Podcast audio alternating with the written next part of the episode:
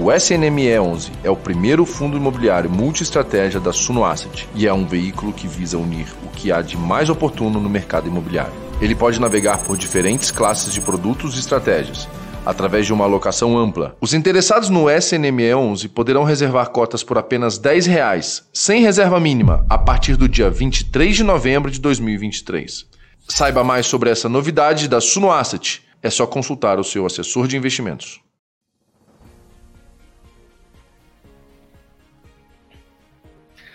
O Brasil parece ter de vez caído nas graças dos analistas, porque a gente viu ainda hoje uma elevação da nota de crédito do país inteiro por parte da S&P Global Ratings. Além disso, também hoje, nessa terça-feira, dia 19 de dezembro, a gente teve uma renovação, mais uma vez aí, o Ibovespa renovando a sua máxima histórica de pontuação e o Banco Central divulgou a ata do cupom na manhã de hoje, prevendo ainda um longo caminho para percorrer no combate à inflação. Tudo isso eu comento com vocês logo depois da vinheta.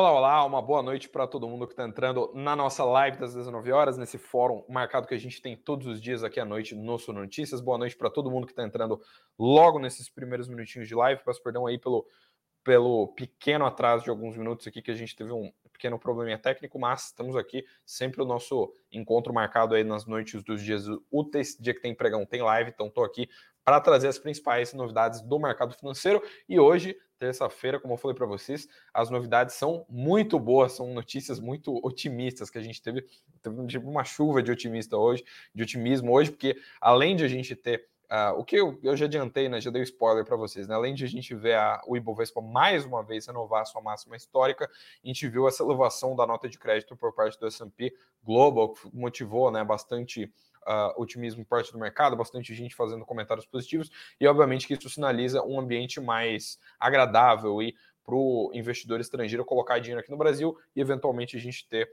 uh, uma melhora na bolsa, uma melhora em todos os cenários de todos os ativos. Mas, por falar em melhora de ativos, não tem como a gente deixar de falar aqui né, do, uh, né, do, do do pregão de hoje, né, do que aconteceu hoje, porque a gente viu mais um dia de uma pequena alta, a gente não viu uma alta muito drástica, mas como a gente já está operando bem perto da máxima histórica, obviamente isso já foi suficiente para renovar a máxima histórica e oficialmente estamos na maior pontuação da história do Ibovespa. Hoje o índice subiu 0,59% para um patamar de 131.850 pontos. Então, mais uma vez, fazem poucos dias que a gente renovou a máxima histórica, a tendência é que até o final do ano, aí no, até um pouquinho perto do Natal, até o, um pouco antes do Réveillon, talvez a gente veja isso acontecer de novo, né? O Ibov subir mais um pouquinho e renovar de novo a máxima histórica. Lembro todos vocês que antes desse período agora, desse otimismo ah, bem grande que a gente está vivendo nesse momento agora, desse fim de 2023, a gente também teve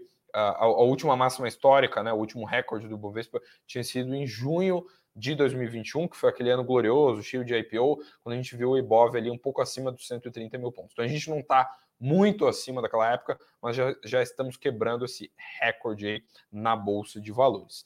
E eu já abro aqui o mapa dos ativos para vocês darem uma olhada no que, Uh, colocando aqui na tela o mapa de ativos para vocês darem uma olhada. Uh, como vocês podem ver, o dia foi relativamente positivo para as movers, né, para aquelas companhias que têm uh, uma participação relevante no índice. Então a gente viu o Vale subir, Petro subir, os bancos subiram. A gente inclusive viu uma alta ali de um pouco mais de 1% nas preferenciais da Petrobras.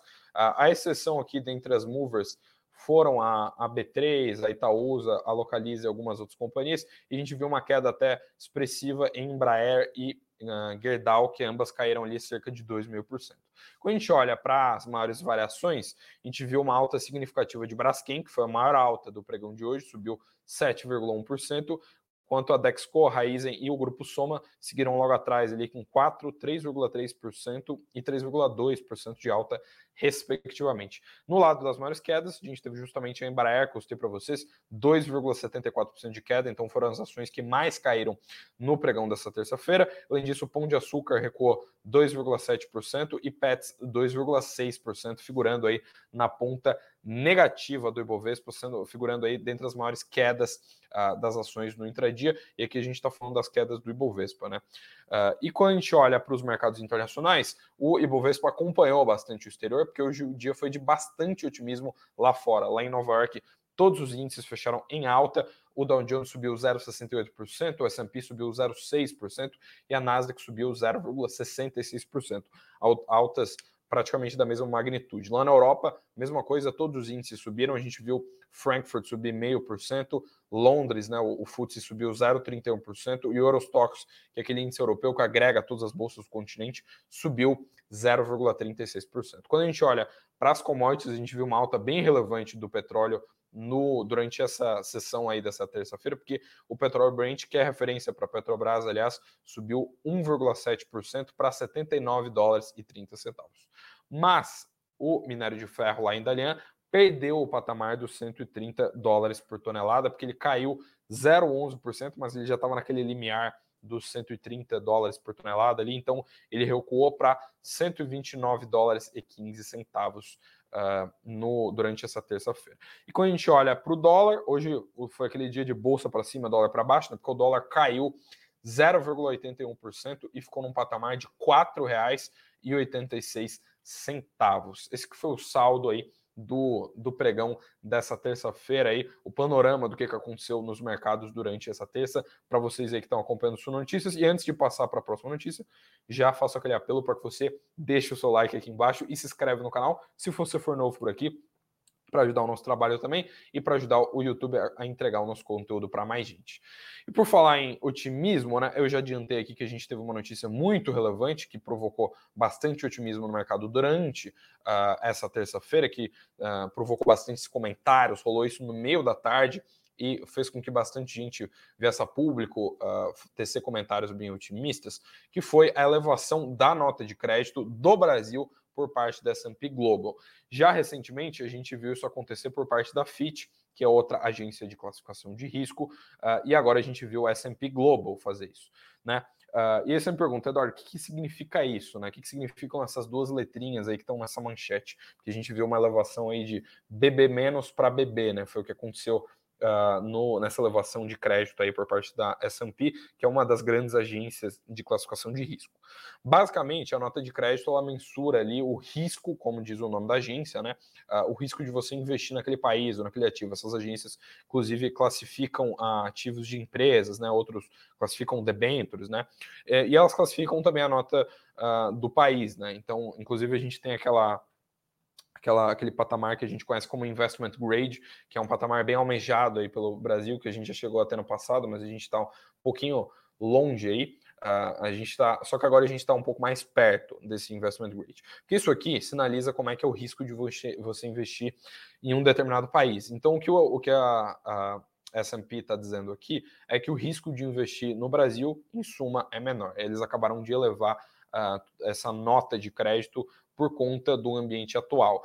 Em grande parte, isso acontece por conta dos eventos que a, que a gente viu uh, de novembro para cá, né? A gente já viu aquele rally na bolsa em novembro, mas em especial o que aconteceu nessa primeira quinzena de dezembro, porque, como vocês bem sabem, a gente viu aprovação da reforma tributária por parte do Congresso, o que obviamente motivou muito uh, os investidores, inclusive os investidores estrangeiros, a ficarem mais otimistas com o Brasil. Afinal de contas, é a primeira vez desde a redemocratização que a gente viu uma mudança estrutural no nosso sistema tributário.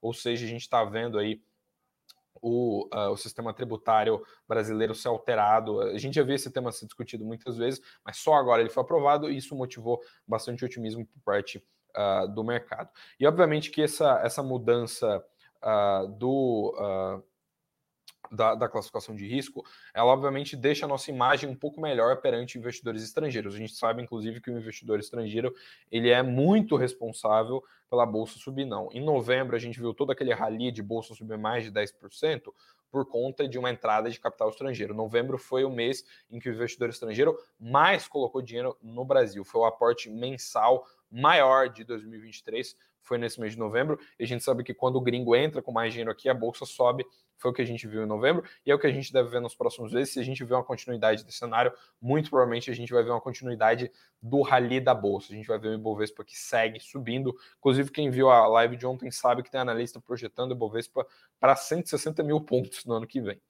Uh, e o, uh, dando mais detalhes aqui sobre esse parecer, que eu, eu dei uma traduzida aqui, porque é, um, é, uma nota de crédito bem técnica, né, bem chata de falar, nessa, o que, que aconteceu com a S&P, uh, o, que, o, que, o que, que a S&P Global Ratings fez, né, mas dando os detalhes aqui, eles ainda atribuem a perspectiva estável aí dessa nota de crédito e destacam que, apesar dessa melhoria no rating, né, na classificação da nota de crédito do Brasil, ela ainda indica, abre aspas, um grau especulativo.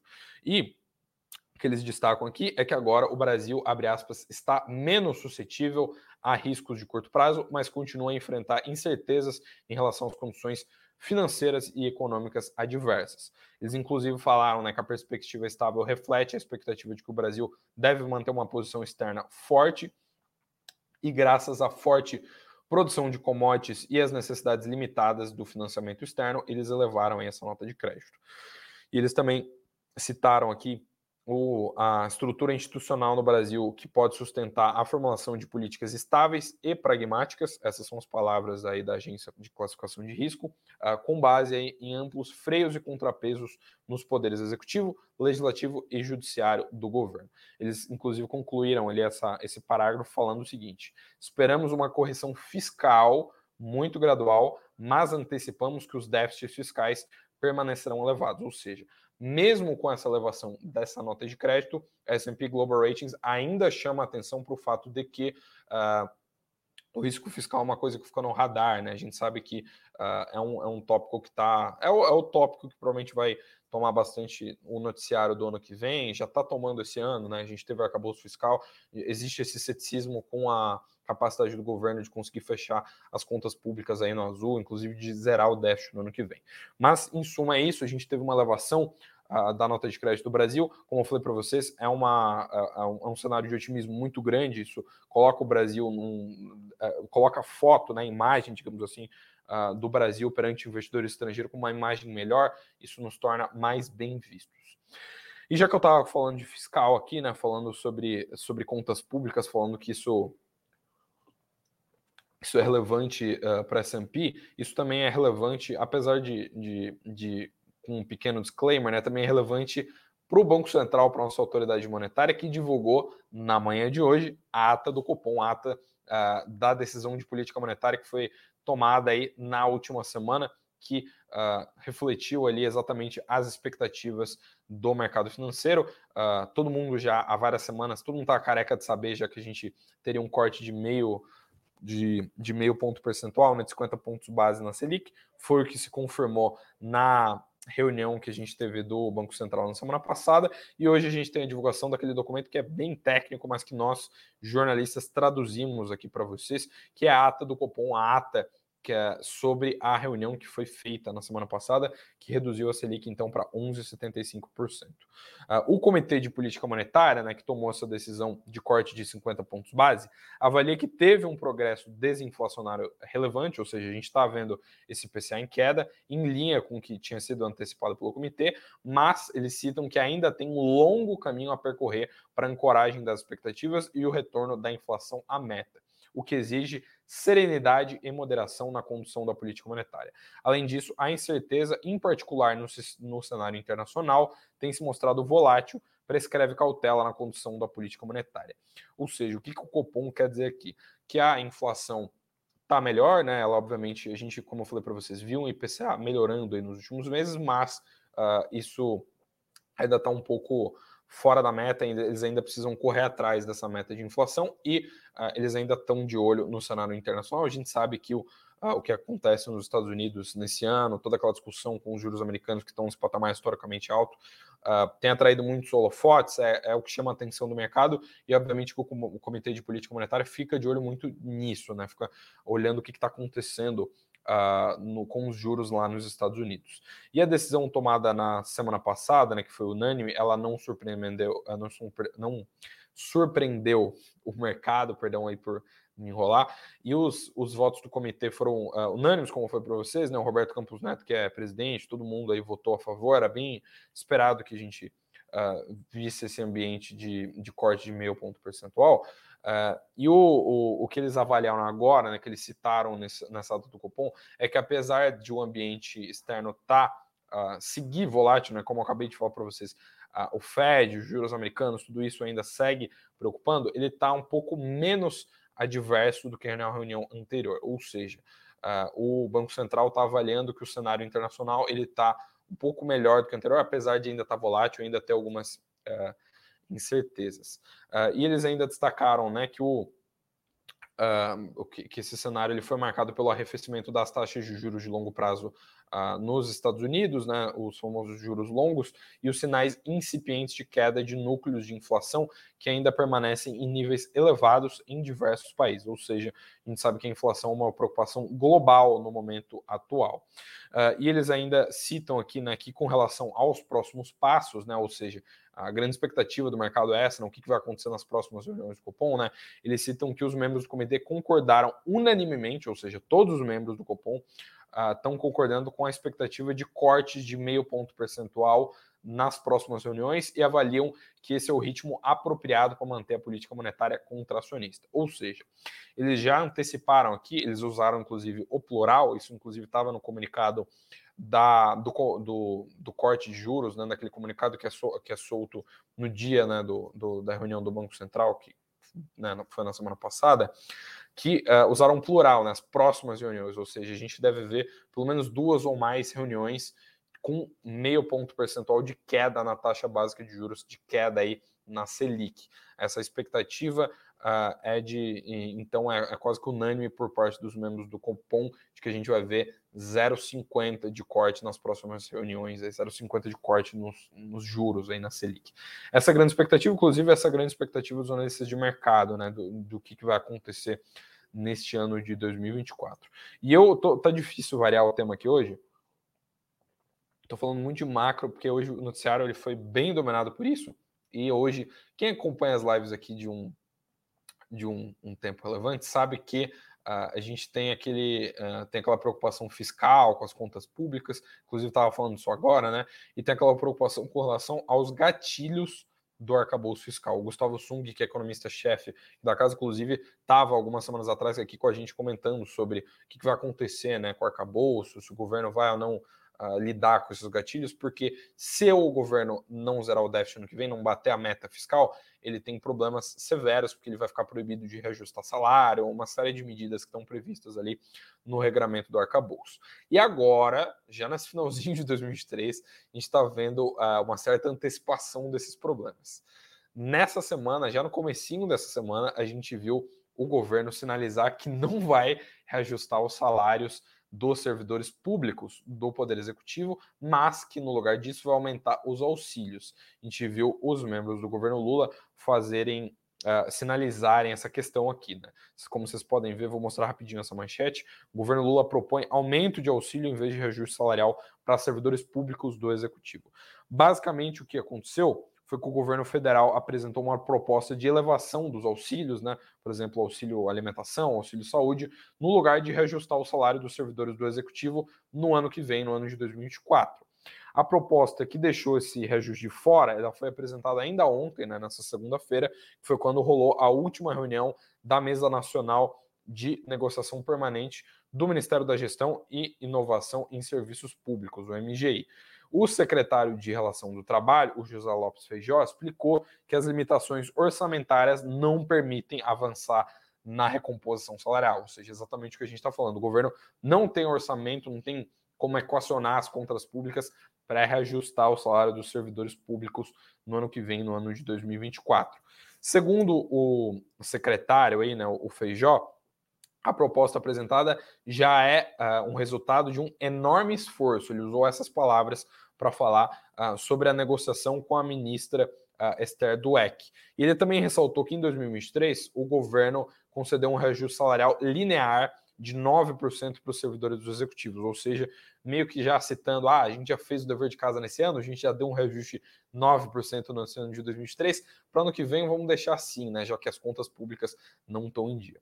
E ele destacou aqui, né, o, o como eu falei para vocês, não vai ter um ajuste, um reajuste salarial, mas a gente deve ter um reajuste de auxílios, ou seja, o governo vai ter que uh, reajustar o os auxílios, né? Ou seja, como eles não vão conseguir aumentar o salário, vão aumentar o auxílio alimentação. É como se você, na sua empresa, né? Seu chefe chegasse para você e falasse: olha, aquele aumento que eu te prometi no que vem não vai rolar, mas o seu VR vai subir. É basicamente isso que o governo Lula está fazendo agora. E o auxílio alimentação ele deve aumentar em 43%, segundo as projeções aí do governo federal, passando de 458 reais mensais para 658 uh, uh, reais mensais. Uh, e o, uh, o auxílio saúde também deve uh, ser elevado ali em cerca de 52%, e, o, e outros, aliás, perdão, em 49% que a gente deve o auxílio saúde aumentar de 144 reais para 215. E o auxílio creche deve passar de 321 para 484 auxílio para caramba, né, que os servidores públicos do executivo têm.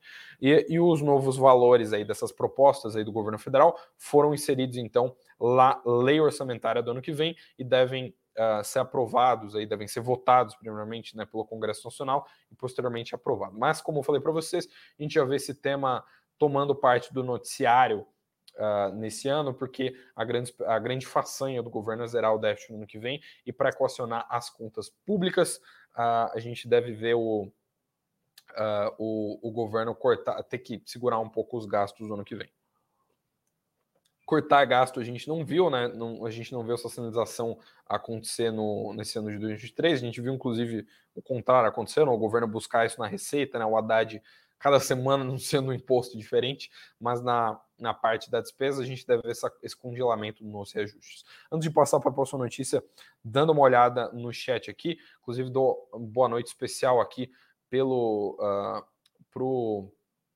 para Cristina, para o Fábio, para o Ângelo, para todo mundo que está na live aqui, para o Felipe, para o uh, para o pessoal aqui. Inclusive, obrigado pelos elogios aqui pelo meu trabalho. É sempre um prazer aí comentar as principais novidades do mercado financeiro. Uh, obrigado aí para todo mundo que está acompanhando a live. De novo, faça aquele apelo para que você deixe o seu like também. Uh, e para você, e, e, você que for novo, para que você que está aparecendo aqui na live das 19 horas do Notícias pela primeira vez, não esquece de se inscrever no canal. Ou se você já acompanha, sempre tem preguiça de clicar, clica aí no botãozinho aqui embaixo para você receber sempre os nossos principais conteúdos. A gente não tem só essa live aqui, a gente grava vídeo para caramba, tem vídeo curto, tem uh, coisa para caramba que a gente solta aqui no nosso canal para você ficar a par de todas as novidades aí do mercado financeiro, também sobre esse universo todo de economia e finanças. E agora sim, passando para a próxima notícia, porque a gente tem uma a gente está soltando algumas matérias sobre a retrospectiva desse ano de 2023. Inclusive, eu queria perguntar para vocês, que que, qual que vocês acham que é a ação que tem pago mais dividendos nesse ano de 2023? Porque uh, a gente sabe que a gente tem várias ações, o Brasil é conhecido né, por ter várias ações que pagam um dividend yield muito elevado, e a gente fez uma matéria aqui com os dados do Status Invest, uh, citando quais que são as ações que mais pagam mais pagaram né, proventos nesse ano de 2023. Quem quiser dar um chute aí, uh, eu vou revelar em poucos segundos, mas quem quiser dar um chute no chat, quem quiser tapar os olhos aí para falar sobre isso, porque eu já vou revelar logo menos, mas eu adianto que é uma empresa que uh, é que se manteve no topo do ranking, né? Porque é exatamente a mesma empresa que pagava dividendos elevados no ano de 2022. Mesmo que ela tenha caído bastante o, o, o seu dividend yield, ela ainda segue no topo do ranking, e eu estou falando da Petrobras, essa companhia que, inclusive, é uma das mais relevantes do Ibovespa, segue no topo do ranking, tem o maior, ainda tem o maior dividend yield do Ibovespa. A gente, aqui nesse ranking dos dados do status, está considerando somente os dados das companhias que fazem parte desse índice, que é o principal índice da Bolsa de Valores. A Petrobras segue hoje, então, com dividend yield na casa dos 20%. Inclusive, só por curiosidade aqui, foram R$ 7,25 pagos por ação preferencial e ordinária da Petrobras nos últimos 12 meses. Isso deixa as preferenciais com um dividend yield de 20% e deixa ela com uh, o maior dividend yield do Ibovespa hoje, né? com os dados atualizados do Status Invest. Logo em seguida, as outras quatro empresas, que a gente fez um top 5 aqui, as quatro empresas que têm os maiores dividend yields são a Metalúrgica Gerdau, 15% de dividend yield, a Companhia Siderúrgica Nacional, ou a CSN, que tem 13,4% de dividend yield, a Bradespar, com 12,8% de dividend yield, e o BB Seguridade em quinto lugar ali, com 10,5% de yield. Esse é o ranking, é o top 5 das, das empresas que mais tem um dividend yield elevado aí no Ibovespa. Como eu falei para vocês, estou Uh, tô, uh, tô, destacando aí o, somente as empresas do Ibovespa, só isso que a gente tem uh, considerado. E além disso, vale destacar que as, a gente falou aqui das preferenciais da Petrobras, mas as ordinárias, né, as, as ações ordinárias, as ações Petro 3, elas também têm um dividend yield praticamente igual, né? Ele não é de 20% igual às preferenciais, ele é de 19%, com uma ação um pouquinho mais cara, né, o preço um pouquinho maior, uh, o yield ficou um pouco para baixo. Uh, e aí vale lembrar, né, que esse aqui é um ranking elaborado, é um retrovisor, né, um indicador que mostra uh, os dividendos pagos ao longo dos últimos 12 meses em relação ao preço atual da ação. Ou seja, isso aqui não necessariamente significa que essas cinco empresas vão continuar pagando dividendos tão altos nos próximos 12 meses. Mas, para 2024, os analistas da XP Investimentos têm destacado que nesse cenário de corte de juros eles estão bem otimistas com, com Bolsa, inclusive o pessoal da XP já projeta Ibovespa 140 mil pontos no ano que vem. Uh, e, o, uh, e o pessoal, apesar disso, né, eles estão um pouco cautelosos e ainda recomendam ações de dividendos para se investir em 2024. E eles uh, divulgaram um, um ranking, né? Inclusive, eu vou botar de volta aqui na tela para vocês darem uma olhada. Inclusive, comentem no chat se não dá para ver direito, eu vou até dar um zoom para vocês darem uma olhada. Esse aqui é a tabela que mostra a projeção da, do consenso de mercado para as ações que mais devem pagar dividendos no ano que vem, o dividend yield projetado para 2024. E como vocês podem ver, a Petrobras segue aqui no topo, mas ela não é a primeira da lista. A Aeres, do setor de bens de capital, que tem a ação Aere 3, aí listada na bolsa, uh, ela tem um dividend yield projetado em 18,7% uh, ah, pelo consenso de mercado para o ano de 2024. A Petrobras tem um dividend yield aí, no caso das, das preferenciais, de 14,9%, né? para o ano que vem e as ordinárias 14,1% aí de yield projetado para o ano que vem. Logo em seguida na lista aí, como vocês podem ver, a gente tem Brasil Agro, Nelnic, Bradespar, Lave, Petro Recôncavo, Banco do Brasil e Taesa, fechando esse aí, esse top 10 das companhias que devem ter o dividend yield mais alto no ano de 2024. Destaco aqui, inclusive, o Banco do Brasil, que, que eles estão projetando que se mantenha aí com 10% de dividend yield, que é mais ou menos perto do que o, uh, o que eles pagam em dividendos hoje. Uh, então, essa, essas são as projeções aí do consenso de mercado para o que a gente deve ver no ano de 2024. Eu, inclusive, trouxe aqui né, o, o, como é que é o ranking hoje, né, as empresas que pagam uh, mais dividendos hoje, mas tem que trazer aqui, obviamente, as projeções, né, trazer o que, que, que o mercado espera para o ano de 2024. Né, afinal de contas, todo mundo quer saber um pouquinho do que, que vai acontecer no futuro. E para a gente variar um pouco os temas aqui da live, eu tenho que falar aqui de uma empresa que é listada, nós temos que falar de futebol hoje, porque tem uma, eu, essa notícia eu resolvi trazer aqui porque ela tem a ver sim com uma empresa listada, inclusive uma empresa que tem BDR, que é uma empresa que é listada lá fora e que está de olho num estádio brasileiro, uma empresa gringa de olho num estádio brasileiro, porque a gente acabou de ter notícias muito recentes sobre a, a compra dos direitos de concessão de nome, ou naming rights, né, como o pessoal gosta de chamar, do Pacaembu, do estádio do Pacaembu aqui em São Paulo. As informações são de que o Mercado Livre, que como vocês sabem, é uma empresa lá da Argentina, está negociando a compra desses naming rights.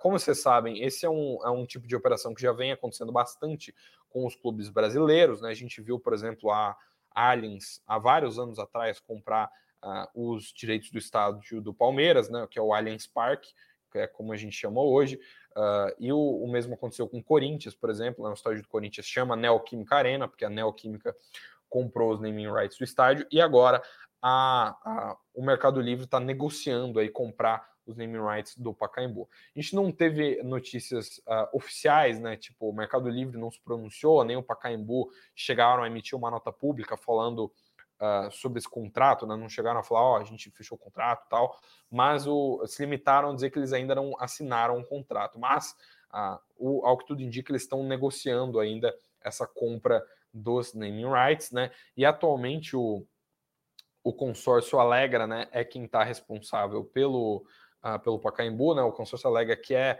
uh, liderado pela construtora Progen, uh, e ele assinou um contrato de concessão ali do, do Pacaembu uh, em meados de setembro de 2019, um contrato com prazo de 35 anos. Esse é o contrato que a Alegra, que é a, o consórcio que é dono, digamos assim, do, do Pacaembu, assinou com a companhia. E se o Uh, se esse acordo se concretizar, então a gente vai ver mais um estádio brasileiro tendo o nome de empresa, digamos assim. Uh, como eu citei esses exemplos, a gente teve a Neoquímica aqui do Corinthians, teve essa questão do Allianz Parque, a gente tem também, inclusive, um exemplo recente que é o Atlético Mineiro, que é de outra empresa que, diga-se de passagem, listada em bolsa, né? que é o MRV Arena, que é da MRV, né? essa, a, essa construtora que é listada na Bolsa de Valores. Uh, e até então o Mercado Livre não se manifestou sobre o tema, uh, nem a, o Alegra Pacaembu e a construtora Progen aí, que estão no consórcio aí da gestão do estádio acerca das negociações. E dicas de passagem, quem também tem rumores de negociação, esses rumores que estão um pouco mais frios, né? Uh, é o, o, o, estádio do São Paulo Futebol Clube, né? O, a concessão do, dos naming rights do Morumbi quem em tese estaria negociando aí comprar os naming rights do Morumbi é a Mondelez, essa multinacional de alimentos, nessa né? multinacional uh, que tem vários produtos de chocolate, né? muito provavelmente você conhece os produtos de chocolate. Inclusive, segundo as informações do Globo Esporte, a negociação estimada é de 25 a 30 milhões ao ano pelos naming rights do Morumbi aí, que é o estádio de São Paulo. Inclusive tem uma tem um rumor ali que se o que se a Mondelez comprar esses naming rights do, do estádio de São Paulo, ele vai passar a se chamar Morumbis, né, em referência ao bis, aquele chocolate da marca da, da Mondelez, da multinacional aqui no Brasil. E agora sim, indo para os momentinhos finais aqui da live que a gente fala sobre os indicadores. Hoje, como eu falei para vocês, a gente teve ata do Copom, hoje o dia foi marcado pela divulgação da ata, né, que era bem aguardada. Além disso, a gente teve uma agenda um pouco mais enxuta, não teve nada muito relevante, muito fora da curva, mas tivemos divulgação aí dos dados de inflação na zona do euro, que vieram em linha com o esperado. E amanhã a gente tem alguns outros indicadores que podem mexer bastante com o mercado, podem ser relevantes para mexer nas cotações. Pega a caneta e o papel aí, caso você queira acompanhar, se você é daqueles mais assíduos ali, que acompanha o mercado assiduamente, aí, acompanha o mercado freneticamente. 4 horas da manhã, de madrugada, por conta do fuso, a gente tem a divulgação do CPI, do indicador oficial de inflação do Reino Unido. Depois disso, às 9 da manhã, a gente tem a divulgação do IBCBR, que é do mercado doméstico aqui do Brasil, funciona como prévia do PIB, né, como o pessoal conhece esse indicador. Ao meio-dia e meia, a gente tem a divulgação dos estoques de petróleo bruto, né, lá dos Estados Unidos. Lembrando que esse indicador, uh, nos, nos últimos meses, por duas vezes, ele descolou bastante da projeção e mexeu muito com as, uh, com as cotações do petróleo, do petróleo Brent, do petróleo West Texas Intermediate, e obviamente isso bateu bastante nas ações. Inclusive, teve um dia há poucas semanas que as ações da Petrobras caíram um monte, foi por conta disso. Uh, estoques de petróleo bruto vieram descolados das projeções, petróleo caiu, Petrobras caiu junto. Então é bom ficar de olho nesse indicador. E por fim, eu destaco aqui, chamo a atenção para o indicador que é divulgado às 14h30, 2h30 da tarde, que é o, o, dado do fluxo cambial estrangeiro, que mostra como é que está o, o fluxo aí dos investidores estrangeiros aqui no Brasil. E com esses pouco mais de 33 minutos de live, eu me despeço, eu fico por aqui. E hoje eu tenho que dar um, uma despedida especial, eu tenho que dar um tchau especial para todos vocês que estão acompanhando essa live das 19 horas, uh, porque esta é a última live de 2023. Amanhã é dia 20 de dezembro. Assumo essa empresa está aqui, onde eu estou fisicamente, inclusive, entre de recesso, e eu volto para trazer as principais novidades do mercado financeiro para vocês. Logo nos primeiros dias de janeiro, logo na primeira semaninha, eu já volto aqui para voltar com a live das 19 horas. Até lá você pode aproveitar o conteúdo aqui do canal. A gente tem vídeo, tem podcast, tem tudo que você quiser aí sobre uh, o mercado financeiro, sobre bolsa, só vasculhar aí no, na biblioteca de conteúdo aqui do canal do YouTube.